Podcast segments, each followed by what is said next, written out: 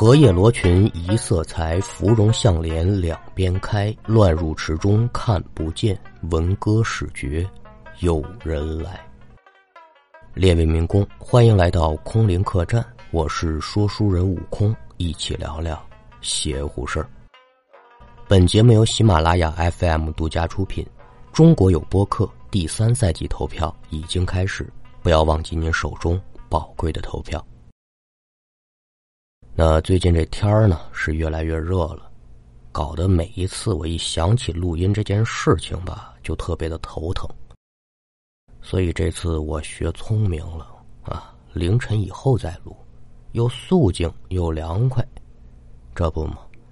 咱们现在录音的时间正是凌晨四点整。啊，我也刚到家没多大一会儿，现在是开着窗户也不觉得吵，凉风习习，但是呢，就是略微有那么一点点黑啊，其他的地方呢都挺好。那最近好多朋友都问我，说明显感觉这个客栈的更新速度变慢了，等更的比较辛苦，还有就是节目当中这嘚不嘚的环节没有了。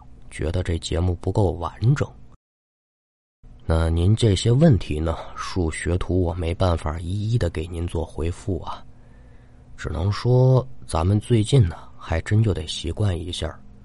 最近我和石界在现实当中的事情确实比较多，一时半刻呢也处理不清楚。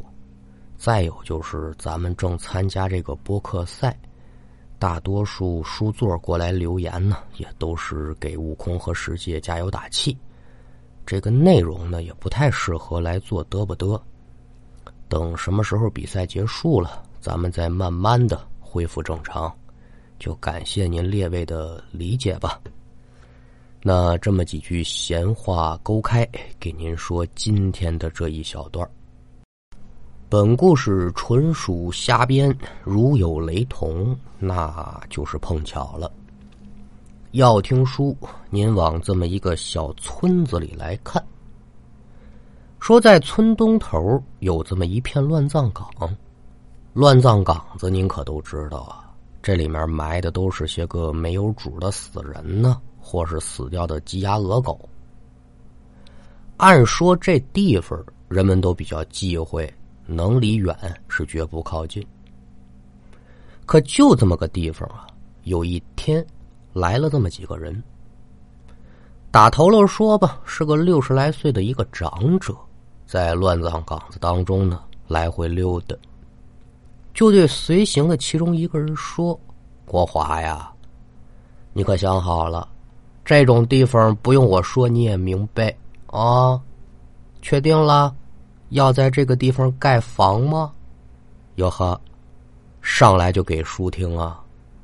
要在乱葬岗子上盖房，这有点意思。那这个叫国华的，他乐不乐意在这个地方盖房呢？真不乐意，但是没办法。怎么回事呢？国华的大名叫钟国华，三十岁出头的年纪，是村里的上门女婿。倒也不是说别的原因呢，就因为媳妇儿娘家呢没儿子，说是上门女婿呢，但是父母老家也都当亲儿子那么看。孩子一生出来呢，也没随母亲姓。一晃过了十几年，这一家子呢非常的和睦。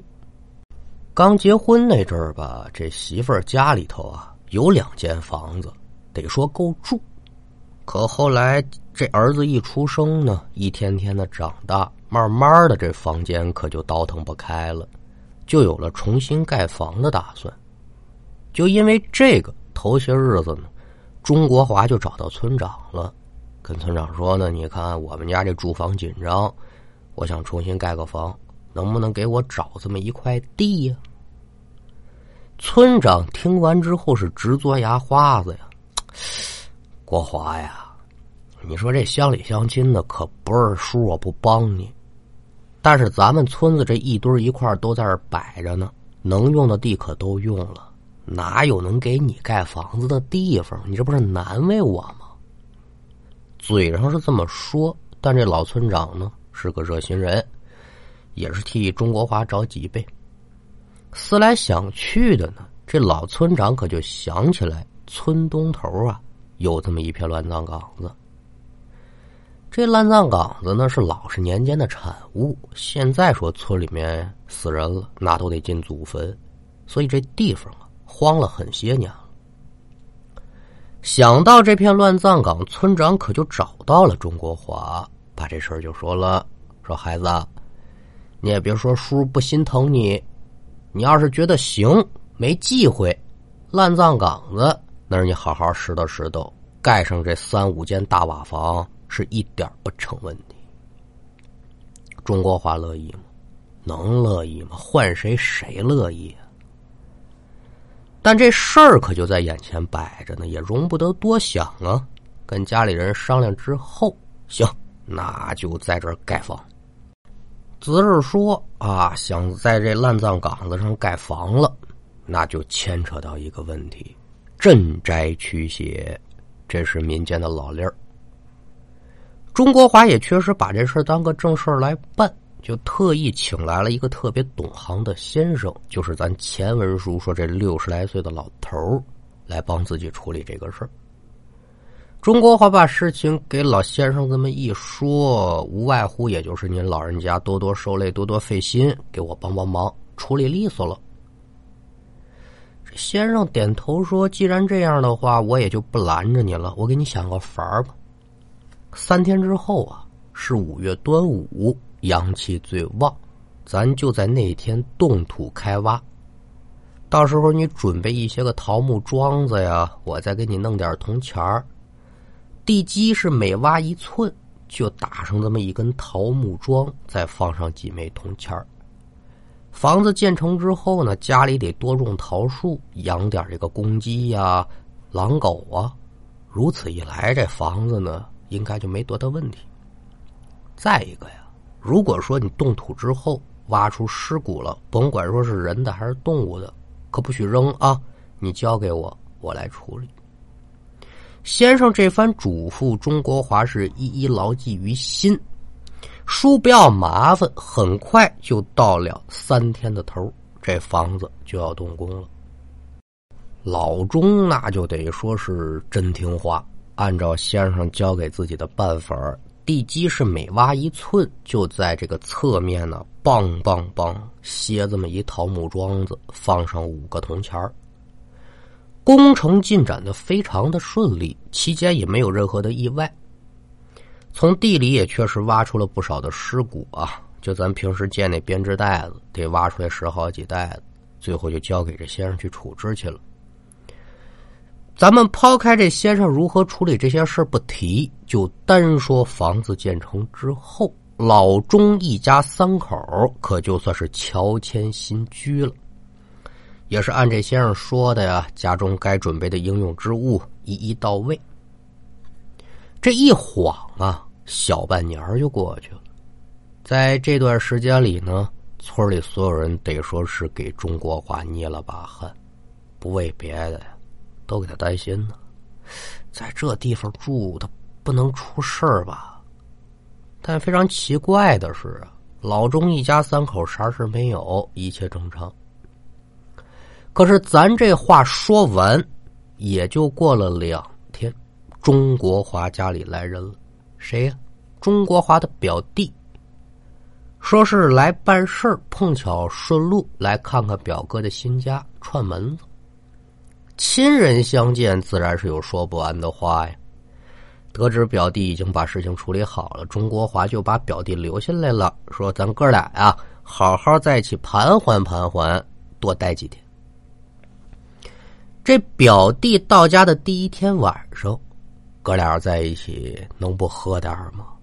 酒席宴前，表弟就问说：“这房子怎么那么偏呢？”钟国华也没隐瞒：“嗨，怎么这么偏？”就把这事怎么来怎么去给说一遍。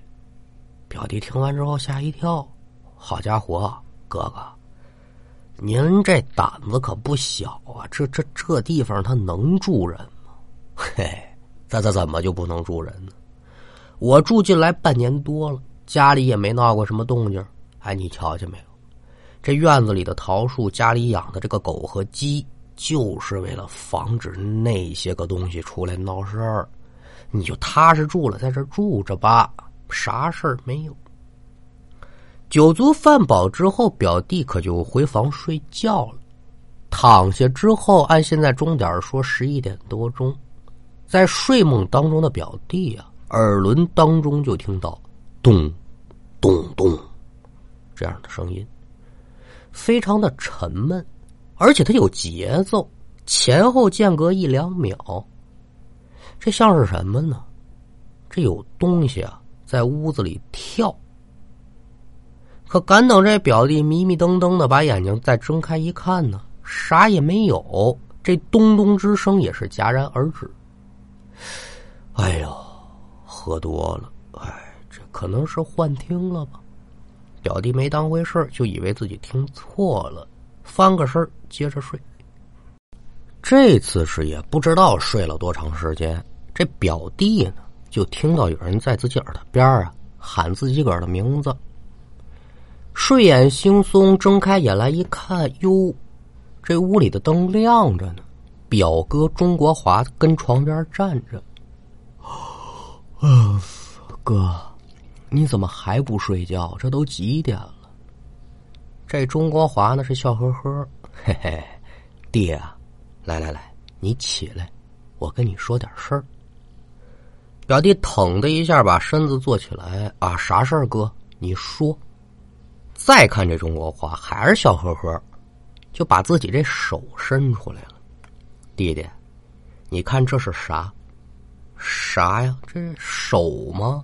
哎，不对，这可不是手，这是大耳贴子。话音刚落呀。这表弟连反应的时间都没有，就看这钟国华伸出手照着自己表弟的脸上，啪啪就俩大嘴巴，一边打还一边骂呢：“臭小子，我让你吃我们家饭，我让你住我们家的房。”好家伙，这俩大嘴巴直接给表弟打懵了，这嘴里刚哎了一声，再看钟国华，你哎个屁，给我咽回去！紧接着一脚可就踹到表弟肚子上了。那与此同时，再看表弟呢，腾的一下把这身子就坐起来了。屋子当中是漆黑一片，啥也没有。哦哦哦，原来是南柯一梦。虽然说是梦，但这表弟这会儿就感觉自己这脸和肚子还真是像被别人打了似的，怎么就这么难受呢？哈么样的做这么个梦？你说我表哥打我干嘛？再说他把我留这儿了，又不是说我死乞白咧的要在他们家住。要不然我问问去。扭头看看外面漆黑一片。再者说，我做一梦，我去找我表哥问问，这不找邪茬吗？得了吧，得了吧，明天回家也就是了。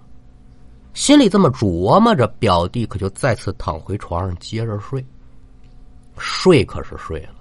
这一晚上把这表弟折腾的可不轻啊！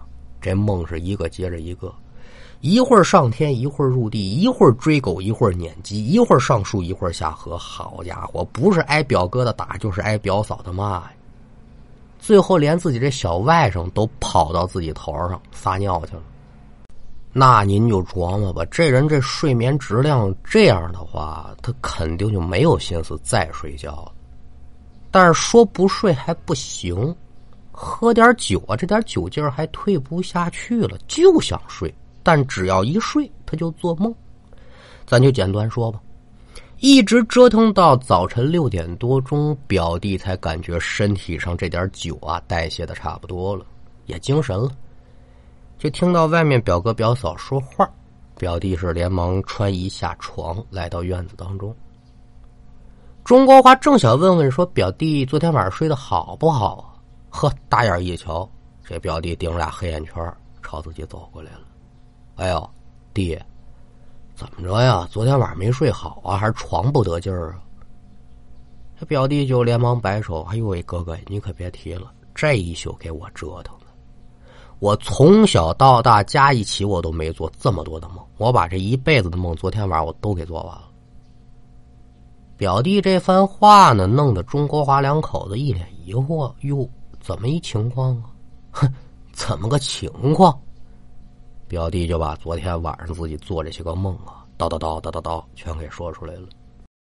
钟国华两口子听完表弟这片话，能怎么样啊？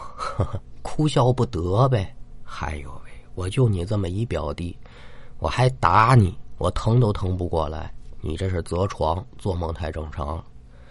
晚上让你嫂子给你杀只鸡，好好补补，咱哥俩再好好喝喝就好了。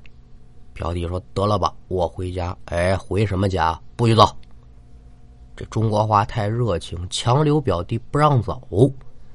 那一日无话，到了晚上，兄弟俩是如何开怀畅饮都别提了。就单说表弟喝完酒睡下之后，本来以为呢今天晚上还得做梦，但是好在说呢，没有。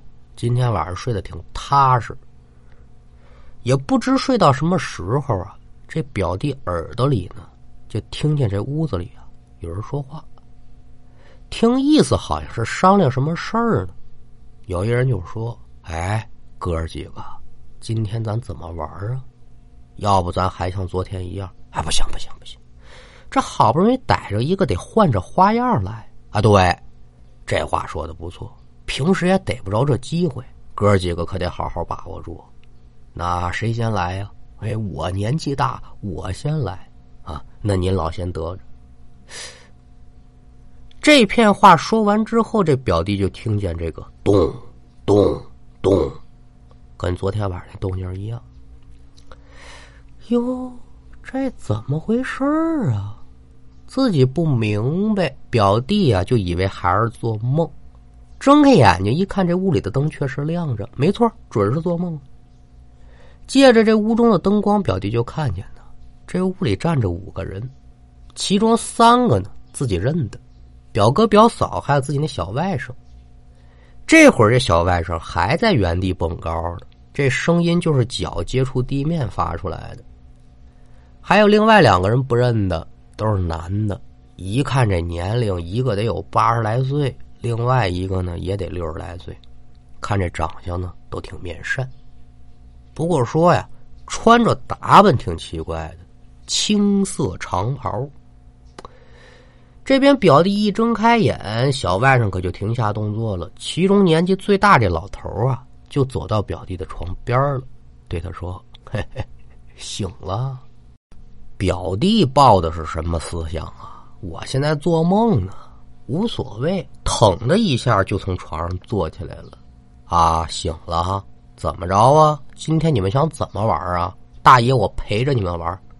哟，这话说的够豪横啊！那就表弟这个状态，倒是让在场这五个人一愣，相互对视一眼，好像就说：“哟哟哟，这怎么一茬啊？跟昨天不太一样啊！”那是肯定。现在这表弟不光说淡定，甚至有点期待了。几个人是面面相关，谁也不说话。这表弟有点迫不及待了。得了，得了，得了，得，你们也别瞎耽误功夫了。只要不挨揍，不挨骂。别往我头上撒尿！哎，咱怎么玩都行，是先上天，是先入地，都快点来吧，我等不及了。等会儿梦醒了，我还得做下一个呢。表弟这片话一说完，几个人却是恍然大悟了。哦哦哦哦哦，做梦。这个时候就看钟国华朝表弟这边就走过来了，跟昨天一样啊。你觉得你在做梦啊？不然呢？再看钟国华一伸手，表弟是呵呵一笑，怎么着？还想跟我来昨天那一套啊？好，既然你想要，那我就给你。伸着手可就要打。那您琢磨琢磨，钟国华表哥那才三十来岁，他表弟二十啷当岁，大小伙子，正是反应快的时候。你就打我一回了，二一回我还能让你打上，疼的这么一闪身儿，钟国华这一掌可就落空了。再看表弟，腾从这床上站起来了，心里就琢磨着说：“反正是个梦，咱就趁这机会试试身手吧。”说着，一脚就朝钟国华这边踹。钟国华是躲闪不及，这一脚踹的叫一结实，直接把这钟国华就踹飞出去了。其余四个人一看钟国华这挨了表弟一脚，哦，脸色可不好看了，说：“臭小子！”还敢还手啊？爷爷，我还手怎么着呀？说完这话，四个人是蜂拥而上，直接就把表弟从床上拽下来了，把人摁地上之后，这通拳打脚踢，不要钱似的，噼里啪啦就往身上招呼。开始的时候，这表弟可没在意，就感觉自己挨打马上就能醒。可这打了两三分钟了，表弟开始觉得不对劲儿了。哎呦，先别说这梦为嘛不醒。自己这身上怎么这么疼啊？再一摸这嘴湿漉漉，拿手放到眼前一看，我的个妈呀！给我打出血了！眼看自己出血了，表弟就连忙大声求救，说：“别别别打了，再打出人命。”但是表弟这话可没人理，依旧是连着打带着骂。表弟一看没有停的意思，就护住要害吗。趁机拿眼观瞧，这一看不要紧，差点没把表弟给吓死。正在对自己施暴的哪什么表哥表嫂？那是五个浑身破衣喽嗖、皮肤干瘪发青、面容可怖的人，而且这五个人不是缺胳膊就少腿要不就缺鼻子少耳朵的。最恐怖的是什么呢？这五个人的眼睛啊！全都是一个个的黑窟窿，嘴上那肉都烂没了，就剩那森白残缺的牙齿在外面裸露着呢。您琢磨琢磨，这副尊容他好看得了？表弟这下明白了，我的个妈呀，这哪是做梦啊，这都是真的呀！我我我这这这这这这是遇上鬼了，那怎么办？说我现在立马就晕过去，那他们非得活活把我打死不可。先别看他们了，扯开嗓子嚷嚷吧，大声的呼救说：“哥呀，快点救命啊！”这一嗓子夜深人静的，很快就传到钟国华那屋了。钟国华一听这动静，怎么回事？杀猪一样，一刻不敢耽搁，穿上衣服就往弟弟这屋跑。赶等来到屋中的时候，就看见自己这表弟是侧卧在地上，这惨相打了去了，全身是青一块紫一块。过去仔细再一打量，好家伙，这孩子太惨了，让人打成花瓜了，嘴角鼻子里全是血。这这这，自己弟弟无缘无故被打了。随后赶过来的媳妇呢，跟着自己把表弟扶上床，给止血呗。折腾了好的一顿，才算是处理完。再看这表弟啊，大小伙子站起来不比谁矮啊，抱着自己哥哥是哇哇的哭啊！哥呀，你不是说你们家不闹鬼吗？你瞧瞧我这给我打的呀！等等等等会儿，你说我们家怎么着？闹鬼？钟国华一听完吃惊非小啊，不可能啊！我们一家三口在这住了半年多了，这这这啥也没瞧见过呀？怎么你才来第一天、第二天就连续能碰上这个呢？那这表弟一晚上过得肯定是担惊受怕了，咱就恕不要麻烦吧。抛开表弟如何担惊受怕，第二天早晨起来，钟国华把自己弟弟送进医院休养不提。之后，钟国华可就找到了之前那老先生了。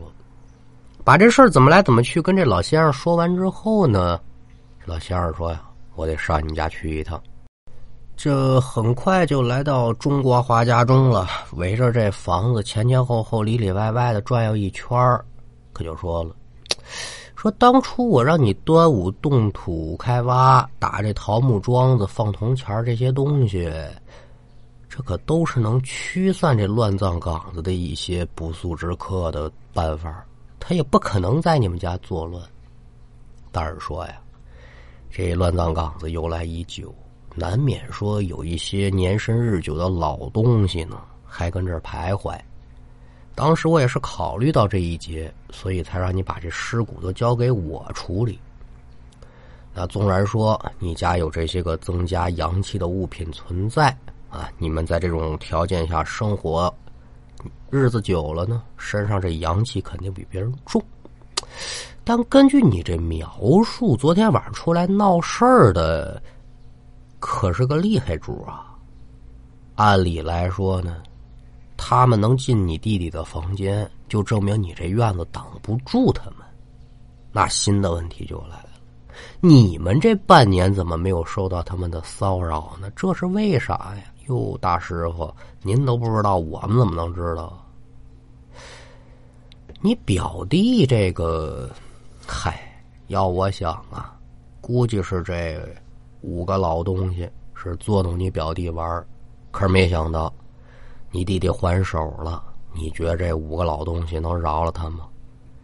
要不是你及时出现，把这几个老鬼给吓跑了呀，我想你弟现在就不是简简单单在普通病房躺着了。你能明白我这话吗？哦，我倒是能明白。可是说，先生，这事儿您得给我处理呀，要不然您说我这父母日后上年纪了，我接到我身边来伺候，那那也不行吗？哦，这个倒也不碍事，我给你留面八卦镜吧，就挂你们家正门口，也算是多一道保障。另外呢，等你们家院子里这桃树什么时候长成了，这院子里养那些个动物也长成了。那量他再厉害的老东西也得躲得远远的。以后这家里该怎么住人怎么住人。但是最近二年呢，就算了吧，一家人规规矩矩的，别总招待客人了。那有这先生这一片话呢，甭管怎么着，算是暂时给这中国华吃了一剂定心丸。那先生在我们家吃饭吧。啊，中午给您杀只鸡吃啊？不吃了，不吃了，我还有事儿了。就正准备往外头送这先生走的时候啊，碰巧看到了钟国华的儿子有打外面玩，刚进院。钟国华一看呢，就连忙招呼说：“小葵儿啊，快给爷爷问好。”就这话刚说出来，说小葵呀，这话刚说完。想往外头走，这先生就把脚步给停住了，转身就问：“说国华呀，你儿子是跟你一个姓啊，还是跟你媳妇儿一个姓啊？”“哦，先生，回您的话，我儿子跟我一个姓，姓钟。